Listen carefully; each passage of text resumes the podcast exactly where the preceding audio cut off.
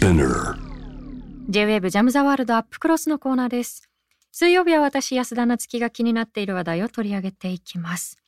さあ先月27日埼玉県議会でヤングケアラーの支援を含む埼玉県ケアラー支援条例が可決成立しました。ヤングケアラーを支援する条例制定は全国で初めてのことということです。大人に代わって家族の介護や家事を担う子どもたち、ヤングケアラー、初めて聞いた方もいらっしゃるんではないかと思うんですが、どんな問題に直面して、今どんな支援を必要としているのでしょうか。今夜はこの方と一緒に考えていきたいと思います。ヤングケアラー、介護を担う子ども、若者の現実の著者で、ヤングケアラーの実態に詳しい、成蹊大学文学部現代社会学科教授でいらっしゃいます。渋谷智子さんです。渋谷さん、こんばんは。あ、こんばんは。よろしくお願いいたします。よろしくお願いいたします。先ほども少し触れさせていただいたんですけれども、はい、ヤングケアラーという言葉を初めて聞くという方もいらっしゃるんではないかと思うので、はい、最初にまず定義から教えていただけますでしょうか。はい。ヤングケアラーと言いますのは、慢性的な病気や障害、精神的な問題を持つ家族を世話している18歳未満の子供のことを指します。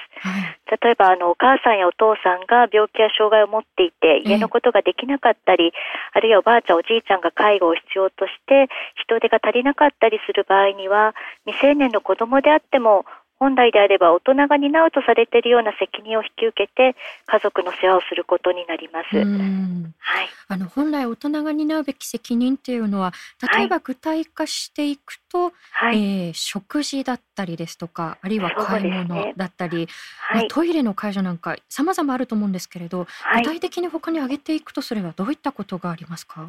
そうですね。やはりあのまあ子供の年齢にもよると思うんですけれども、例えば小学生ぐらいの子供にとっては、まあ毎日の夕ご飯を作るというのはまあ、一般的には大人の人がやってくれるようなイメージが多いかと思うんですけれども、まあ、ご家庭によっては、まあ、あの子供がその夜ご飯の調達をしなくてはいけないというようなこともありますし、あるいはあのお金の出し入れですね、あの銀行とかの、まあ、お金の出し入れというのを、まあ、子供がやらざるを得ないということも出てきましたり、あるいはあの病院への付き添いですとか、それからあの救急車にあのあの搬送されるときに一緒に乗るというようなことをやっている中高生などもいるようです。はい、あの救急車搬送されるときに付き添いというのはかなり深刻なケースだと思うんですけれども、はい、え他にも私の手元にある資料の中ですとこれ非常に深刻だなと思うのが、はい、例えばアルコールだったり薬物の、まあいわゆるその依存症と呼ばれる方々のケアを対応しているそういったことも例に含まれるということですよね。はい、そうです。うん、はい。あと私がこれ見落としてはいけないなと思ったのが、はい、日本語が第一言語ではないご家族の通訳、うんはい、今例えば外国籍の方々ですとか外国にルーツを持っている家族増えていらっしゃるので、はい、ケアをしなければならない子どもたちももしかすると増えているのではないかということでしょうか？あそうかもしれませんね。うん、あのやはりあの親が第一言語が日本語ではないという場合にはいろんな情報を子どもが集めたりあるいは聞いたりしてそして子どもが判断しながら何をどう伝えれば親に伝わるかとかあるいは時には代わりに決断を下さなくてはいけないというようなことも出てくる中でどうしても子どもの力ではそれがどういう意味なのか、えー、理解できないというような状況も出てきたりします。はい、そういう中でまあ割と子どものその年齢の割にはあのかなり大きな責任そしてそれがもし失敗した時にはかなり大きな結果をもたらすこともあるかもしれないというプレッシャーに耐えているところがあるような気がします。あの私自身もこれまで取材させてもらった難民の方々ですと、はい、小さな子どもたちが学校で早く日本語を覚えて親御さんをこう助けているという場面があったんですけれども、はい、確かに言語ができるということで決断の責任ものしかかってきてしまうかもしれないということですよね。はい、はい、そうです。うん、はい、あの今こうしたヤングケアラーと呼ばれる子どもたち、はい、日本にどれぐらいいるというふうに考えられますか？えーと、実は日本ではまだあの統計的にヤングケアラーの数というのが出されていないんですけれども、ただあの手がかりになる数としまして、総務省が発表している平成29年就業構造基本調査というのがあるんですけれども、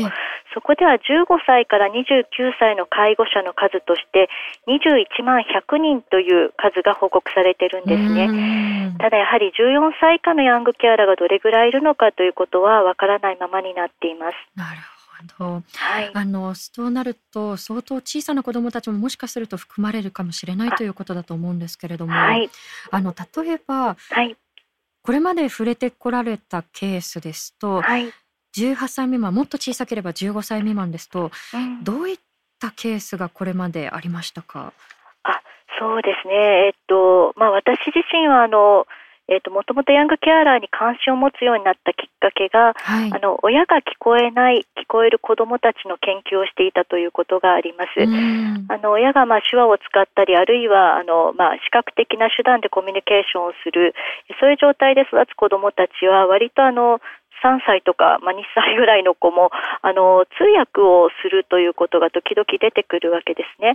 あの最初のうちは例えばあのあのお正月に帰るの何日って言ってるよっていうようなのを電話でおばあちゃんとの間でお母さんとの間通訳したりとか、そういうことがあるわけですけれどもだんだんとやっぱりあのお店ですとかそれからあのえーと、病院とかあの通訳なども、まあ、子どもがするということも出てきてしまうみたいであの子どもがまだ小さいうちは、まあ、病院のお医者さんとかあの帰ってくれるということもあるんですけれども、だんだんとあのお母さんに伝えておいてねみたいなのがあの小学生ぐらいになるとやっぱりもう出てきてしまうみたいでそうなると7歳ぐらいでありながら割とかなり高度な内容を子どもが伝えなくてはいけないという状況が実際に生まれていると思います。そうですよね。はい、あの例えば医療の現場ですと、はい、こう専門用語だったりですとか、難しい複雑な状況を丁寧に伝えるという必要性がある場面とかもあるわけですよね。そうですね、うん、はい。あのやはりあと子どもの通訳ですとそれを伝えてもらったお母さんの方も本当にこの子の言ってることで合ってるのかなっていうふうに思ってしまったりですとか、うん、やはりあの子どもも一生懸命伝えようとするんですけれどもその内容に対して子どもも親も不安を抱くというようなところがありますね。なるほど。はい。あの例えばその子どもたちにとってもその外のつなぎ役を担ってているからこそ、はい、まあ、年齢以上のこう責任がのしかかってしまう。そして親御さんもやはりこう、どこかで不安が募っていってしまうというこう、まあ、何重もこう不安が募ってしまう構造があるということになると思うんですけれども、はい、あの先ほどおっしゃっていただいたケースですと、まあ、聴覚に障害のある親御さんとお子さんということだったと思うんですが、はい、他にも例えばその子どもたちが介護だったりですとか、あるいは家事を担うことになってしまうその背景だったりきっ家計というのはどういったことが挙げられますか？そうですね。やはりあのまあ一つに挙げられるのはその家族の一世帯あたりの家族の人数というのが昔に比べてどんどん減っている状況があると思います。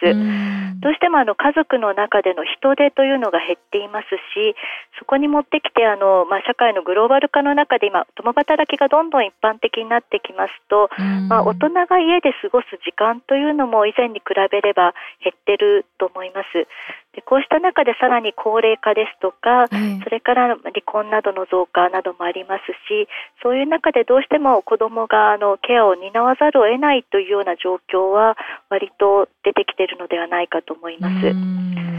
あの例えば例を挙げるとするとこう、はい、まあ、母子家庭で育っているお子さんがいて、はい、でそこに、えー、ご高齢の親御さんがい。らっしゃったとすると、はい、まあ、親御さんもこう長時間働かなければならないし、はい、ただあの例えば高齢の方の目が離せない状態というふうになるとさまざ、まなこう支障をきたしていくということになると思うんですね。でどんな支障をきたしていくのかということに関しては後ほどまたしっかり掘り下げていきたいと思うんですけれども、あの例えば介護だったりですとか、あるいはその家事というのは生活に溶け込んでいる家庭内の中で行われていることだからこそ、はい、なかなかこう可視化されない実態が見えにくいという部分もあると思うんですけれど、そのあたりはいかがですか、はい本当にそうだと思います。あのどうしてもあの家族が助け合っているいいことだとかですね、それからやはりあの子供にとってもお手伝いをしているあの家族だから当然っていうようなそういう感覚がどうしてもありまして、ただあの他の子供と比べた時に、えそれはその年齢の子供が担うにしてはちょっと重すぎるんじゃないかなというようなそういう視点がなかなか持ちにくいということがあると思うんですね。例えばあの夜中のもしかしてあのお年寄りがあの何度もトイレに行かなくてはいけないしかも1人で行けないというような状態で、例えば高校生とか中学生が夜中に何度も起きてそのトイレ介助をするという場合には、どうしてもその睡眠があの断片的になってしまうんですね。でそれはやはりあの、まあ、子供は成長の途中にありますので、朝までぐっすり寝ら眠れないということがやはり問題なのではないかということが言われますし、あのまあ、ヤングケアラーの支援と調査が進んでいるのはイギリスなんですけれども、えー、イギリスでそういう事例を私があの日本ではこういうのあるっていうふうに言いますと、はい、それはあのももはや虐待に近い状況じゃないかという子どもの安全が守られない。その子どもが学校に行ったとしてもその子の従前な力をも出すことはできないし感情的にもいろいろぐちゃぐちゃになってしまっているだろうしその子のいろんなそのあのケアがなされてないということでその虐待の部署の人たちが、まあ、児童保護ということであ、うん、動くことがあるというふうに言われましてすごくびっくりしたことがあります。なるほど。その、はい、まあ、実質も虐待のような状態になってしまっているけれども、ね、家族の中でもどうにもどうすることもできない状態があったりですとか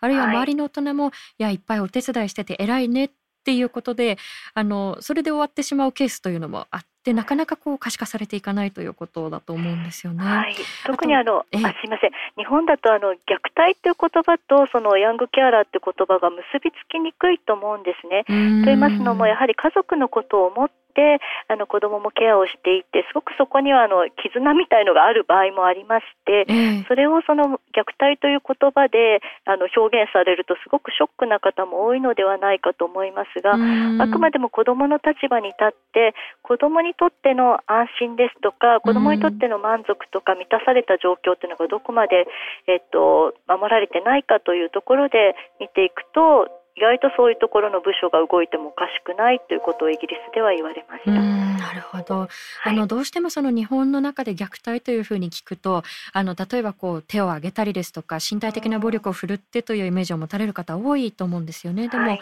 あのいわゆるその子供らしい時間を持つことだったり、うん、子供として享受してしかるべき権利が奪われてしまっている状態にあるということも目を向けていく必要があるということですよね。ねはい、あと先ほどあのおっしゃっていただいた中でこれも大切な視点だと思うんですけれども、はい、例えばその子供たち自身もいやお手伝いをするのは当然のことだだったりですとか、うん、実はこの番組の中にもヤングケアラーの当事者の方に来ていただいたことが実はあったんですけれども、ね、えただやはりこうその方はお母さんのケアをずっとしていた方なんですが、はい、やはりこう自分自身があヤングケアラーなんだというふうに気づくのにかなり時間がかかったということなんですよね。はい、で子どもたちが自分自身でこう認識するのは、まあ、時に難しい場合ケースもあると思うんですけれどそのあたりはいかがですか、はい、はい、えっ、とやはりあのヤングケアラーだと思ってる子は 絶対少ないと思っていますし、その子供言葉を知らなければ検索の仕方も知らないという状況ですので、あのそれこそイギリスではまずこの言葉をあの子どもたちに教えるというところから始まっているような気がします。なるほど。はい、学校が9月に始まりますと9月あの向こうは9月からなんですけれども9月か10月頃に学校の、まあ、朝礼みたいなところでヤングケアラーについての説明会みたいなのが、えーと、なされてですね。で中にはその学校で僕はこの学校に通うヤングケアラーですっていう2年生とか3年生の先輩が、はい、あのスピーチをしたりもするというような状況がありまして、はい、本当に驚きました。はい、確かにでも日本の中ではなかなかこの言葉ヤングケアラーという言葉が大人にも浸透しきっていないので、はい、そうなると子どもたちに手渡していくチャンスというのも少ないということになってしまいますよね。そうですね、はい。ツイッターでもいろんなお声を寄せていただいているんですが、はい、えー、ツイッターネーム、えー、フォアサイト1974さん、ヤングケアラーと虐待の線引きが曖昧ですねということなんですけれども、はい、えー、これ絶対的な線引きをするのは非常に難しいと思うんですけれど、はい、このあたりの境界線というのはいかがですか？いやすごく難しいのではないかと思います。あのやはりあのそれがネグレクトに当たるのかあるいは病気や障害ゆえにできない状況になっているのかというのは、はい、なかなかあの外から見てわかるものではありませんし、あの子供自体もなんでお母さんがこういう状態なんだろうというのを理解するのがいや難しいところもどうもあるみたいなんですね。であの、まあ、あの私が拝見したイギリスの現場ですと、まあ、そこでスタッフの方々はやはり子供の立場に立ってで、うん、えっと、子どもがじゃあ何を必要としているかというところに焦点を当てて支援をしたいというふうにおっしゃっておられまして、そのなぜそういう状況になっているのかという線引きはやっぱり難しいということをおっしゃっておられました。あの例えばその子どもの立場に立ちながらもそこには支援者としての視点というのも必要ということになってきますよね。ね。はい、あの例えば先ほどですねあの例としてあのトイレの介助だったりそれによって睡眠不足になってもう身体的な影響が出るんではないかというお話もあったと思うんですけれども、はい、あの例えばそういった身体への問題だけではなくて、はい、学業だったりですとか、はい、あるいは人間関係だったりいろんなこう問題が複雑に絡み合っていくと思うんですけれども、はい、具体的にはどういった問題が挙げられますか？そうですね、やっぱりあの遅刻や欠席が増えてしまうというようなことはあるみたいなんですね。と言いますのも、例えばあの精神疾患があって不安定になっているお母さんに明け方まで寄り添ったりとかですね、夜と昼が逆転しているおばあちゃんのケア、まあ、をしたり、夜中の救急車搬送に付き合ったりというようなことをして、そういう状態で朝、他の生徒さんと同じように学校に行くっていうのは、実はそれだけでも大変で、1日や2日ではなくて、それが数ヶ月、数年であの積み重なっていきますと、はい、どこかでやっぱりすごく息切れがしてきてしまうということがあります。どうしても体力的にも疲れていますし、まあ、家でも落ち着いて勉強ができない状態ですと成績に響いてくるところもあります。それからやはり部活とか友達付き合いなどになぜそのその子がそこに時間を使えないのかということへの理解がなかなか得られにくいところがあるのではないかと思います。私がこれまでにお話を聞いた方の中には、あの吹奏楽部を頑張ってた高校生の方が、あの高校生の頃っていう話でお話しくださったんですけれども、えー、例えばあの数日後がすごくあの重要な発表会、大会がありまして、今日は大事な総練習っていう時におばあちゃんの病院から連絡が入って、えー、どうしてもその子が練習を抜けて駆けつけなくてはいけないという状況が生まれてしまったということで、どうしてもそういうことがあると、ここぞという時にその介護で何か起こる、それをやっぱり繰り返してしまうと、どうしても周囲とのなんか圧力みたいも出てきますし、自分も申し訳ないっていう気持ちができたり、あの顧問の先生となんとなく折り合いが悪くなってしまったりとかいうことで、やはりあの部活を辞めていかざるを得ないようなケースというのは複数聞いたりしています。なるほど。はい、あの一方でこういったメールも来ています。ラジオネーム、はい、ランタンさんからいただきました。はい、高校生の時、家族の面倒を見ている同級生がいました。時間自分の時間が少なく金銭面でも苦労していました。学校以外で会うことを断り続けていたのが不思議で思い切って聞いてみたら家族の事情を打ち明けてくれました、話すことで少し気が楽な楽になった様子が伺えました。学校の先生はもちろんですが普段から接する同級生の気づきが孤立しがちなヤングケアラーを救う場合も多いのではないでしょうかということなんですけれども、はい、周囲の人間関係がもちろんそのいろんなこう悪循環に陥ってしまうということもあるんですけれども、うん、逆に救いになる場合ももしかするとあるかもしれないということでしょうか？はいそうですね。やはりあの自分の置かれている状況をなぜそういう状況になっているるのかということを理解しようとしてくれる人が身近にいるというのは、とてもあの心強いことではないかと思います。やはり確かにあのその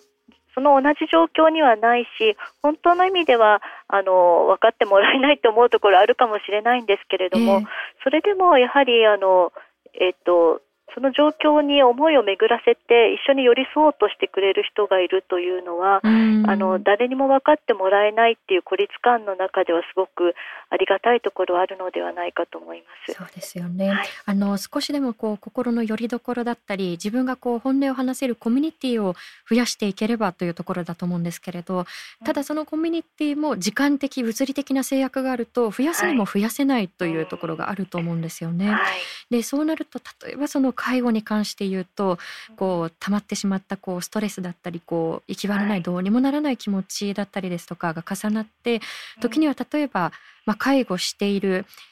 側に対して例えば暴力を振るってしまったりですとか、うん、まあ、時にはその命を奪うような事件に発展してしまうということも報道されていると思うんですね。そうね、えー、そういったこう相当にこう追い込まれてしまっているヤングケアラーさんもいらっしゃるんじゃないかと思うんですがいかがでしょうか？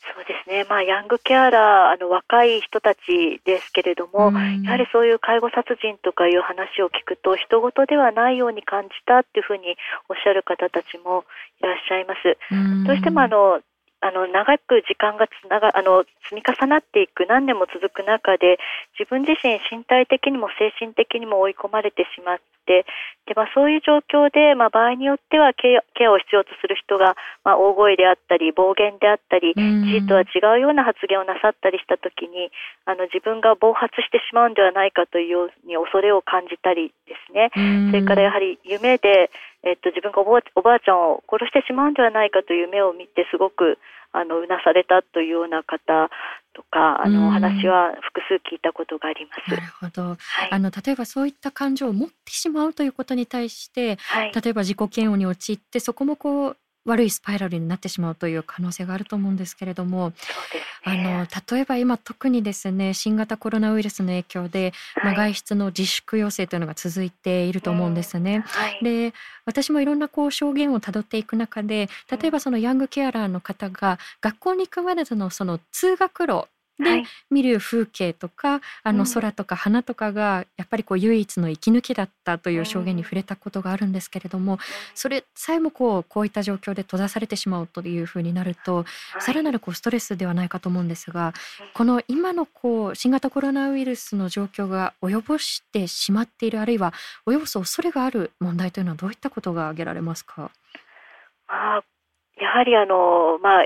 限られたあのスペースの中にずっと同じメンバーでいるということがずっと続くわけですので、あのまあ、ヤングケアラーだけにあのあの限らないかもしれないんですけれども、どうしてもあのお互いのペースが違ったりというようなところであの空間的な住み分けとかあのコミュニケーションが煮詰まってくるっていうのはどうしてもあると思うんですね。でそういう中で特にあのケアを必要とする人がその中でいるということはどうしてもそのヤングケアラーにとっては家が気を張る部分っていうんですかね、どうしてもあの家で安らぐことができないという部分がある時には本当にちょっと外に出てあの気分転換するとかあるいは例えばあの別の場所に行って違う役割をすることですごいすっきりするというようなことが普段ならできていたかもしれないことがますますできなくなっていくということですごくあの、まあ、あの生きづらさというか息苦しさを感じるということはあるんじゃないかと思います。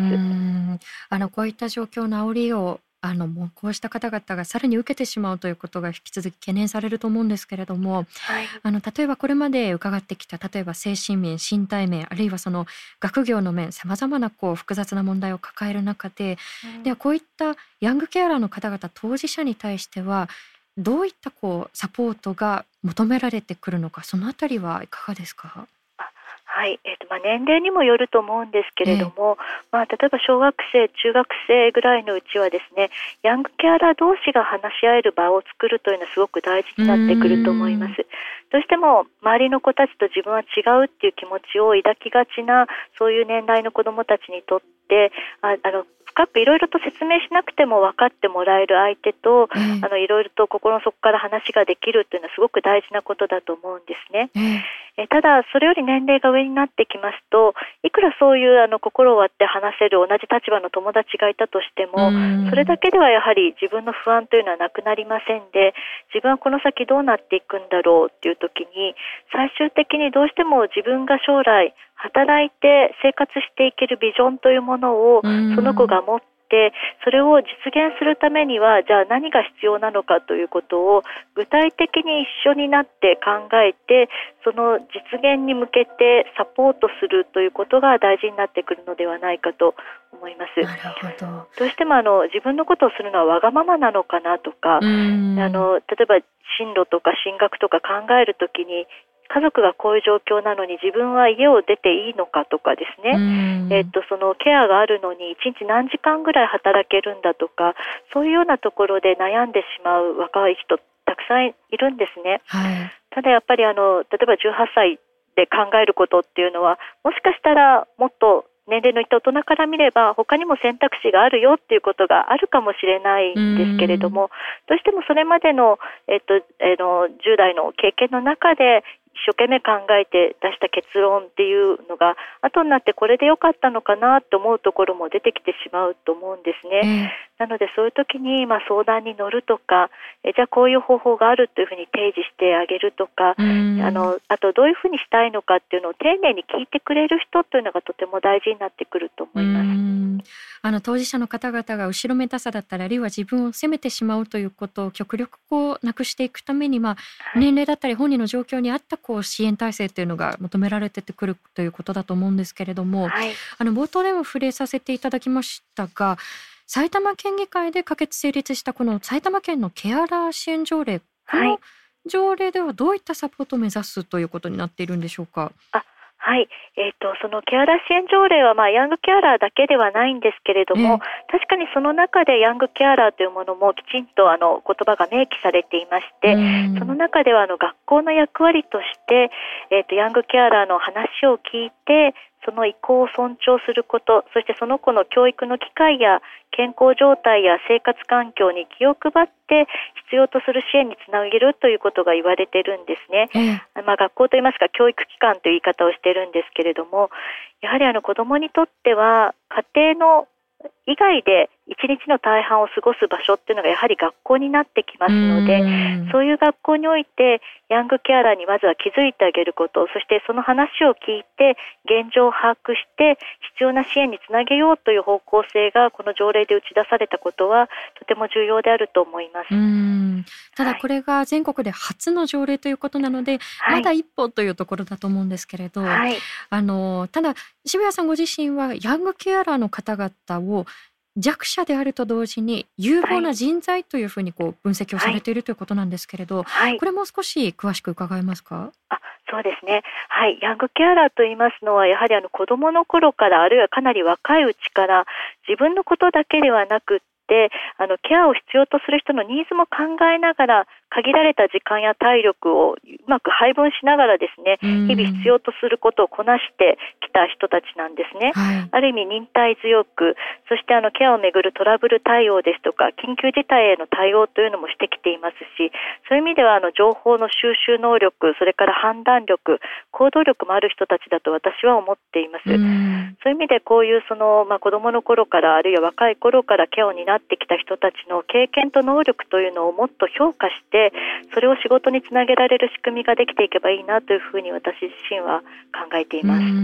あのこうしてこう懸命に保ってきた尊厳をどう将来につなげていくのかその手助けができるのかというところだと思うんですけれども、はい、ちょっと時間も迫ってきてしまったんですが最後に社会としてどんなふうにこうヤングケアラーの皆さんを支えていく必要があるのかということを伺えますでしょうか？はいやはりヤングケアラーの話に耳を傾けようという機運ができるというのが非常に大事ではないかと思います。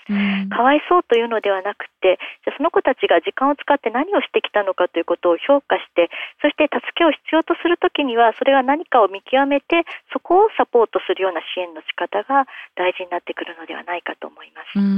もしかするとそのかわいそうという視点自体が当事者から声を上げづらい環境を作ってしまっているかもしれないということですよね。はい、あのおそらくこう声を届けていくまだまだ支援体制これからだと思いますので、はい、またぜひお話伺わせてください。はい、はい、渋谷さんありがとうございました。ありがとうございました。えー、ということでアップクロス聞いていただきましたけれども。今そういった当事者の方々にどんな支援が求められてくるのかということを渋谷さんのお話の中でもイギリスの例がありましたよねちゃんと学校教育の中でヤングケアラーってどういう人たちなのかっていうことを伝えていくでそれによってまず支援を求めている当事者の人たちがあ自分は声を上げていいんだっていうふうに気づけるし、周りもそういう人たちがいるんだ。じゃあ、どんなふうに支えていけるだろうかっていうふうに考えるきっかけになっていくわけですよね。で、もちろんその多面的な支援が求められる中でも、学校教育というのが一つの鍵になっていくんではないかと思います。以上、安田なつきでした。